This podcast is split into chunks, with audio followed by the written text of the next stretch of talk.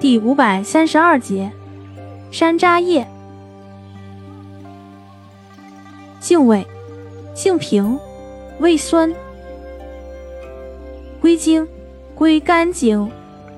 功效，活血化瘀，理气通脉，化浊降脂，属活血化瘀药下属分类的活血止痛药。功能与主治，用于气滞血瘀。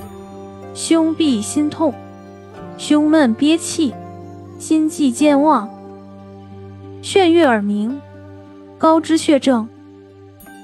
药理研究表明，山楂叶具有抗凝血、降血脂、耐缺氧和利尿作用。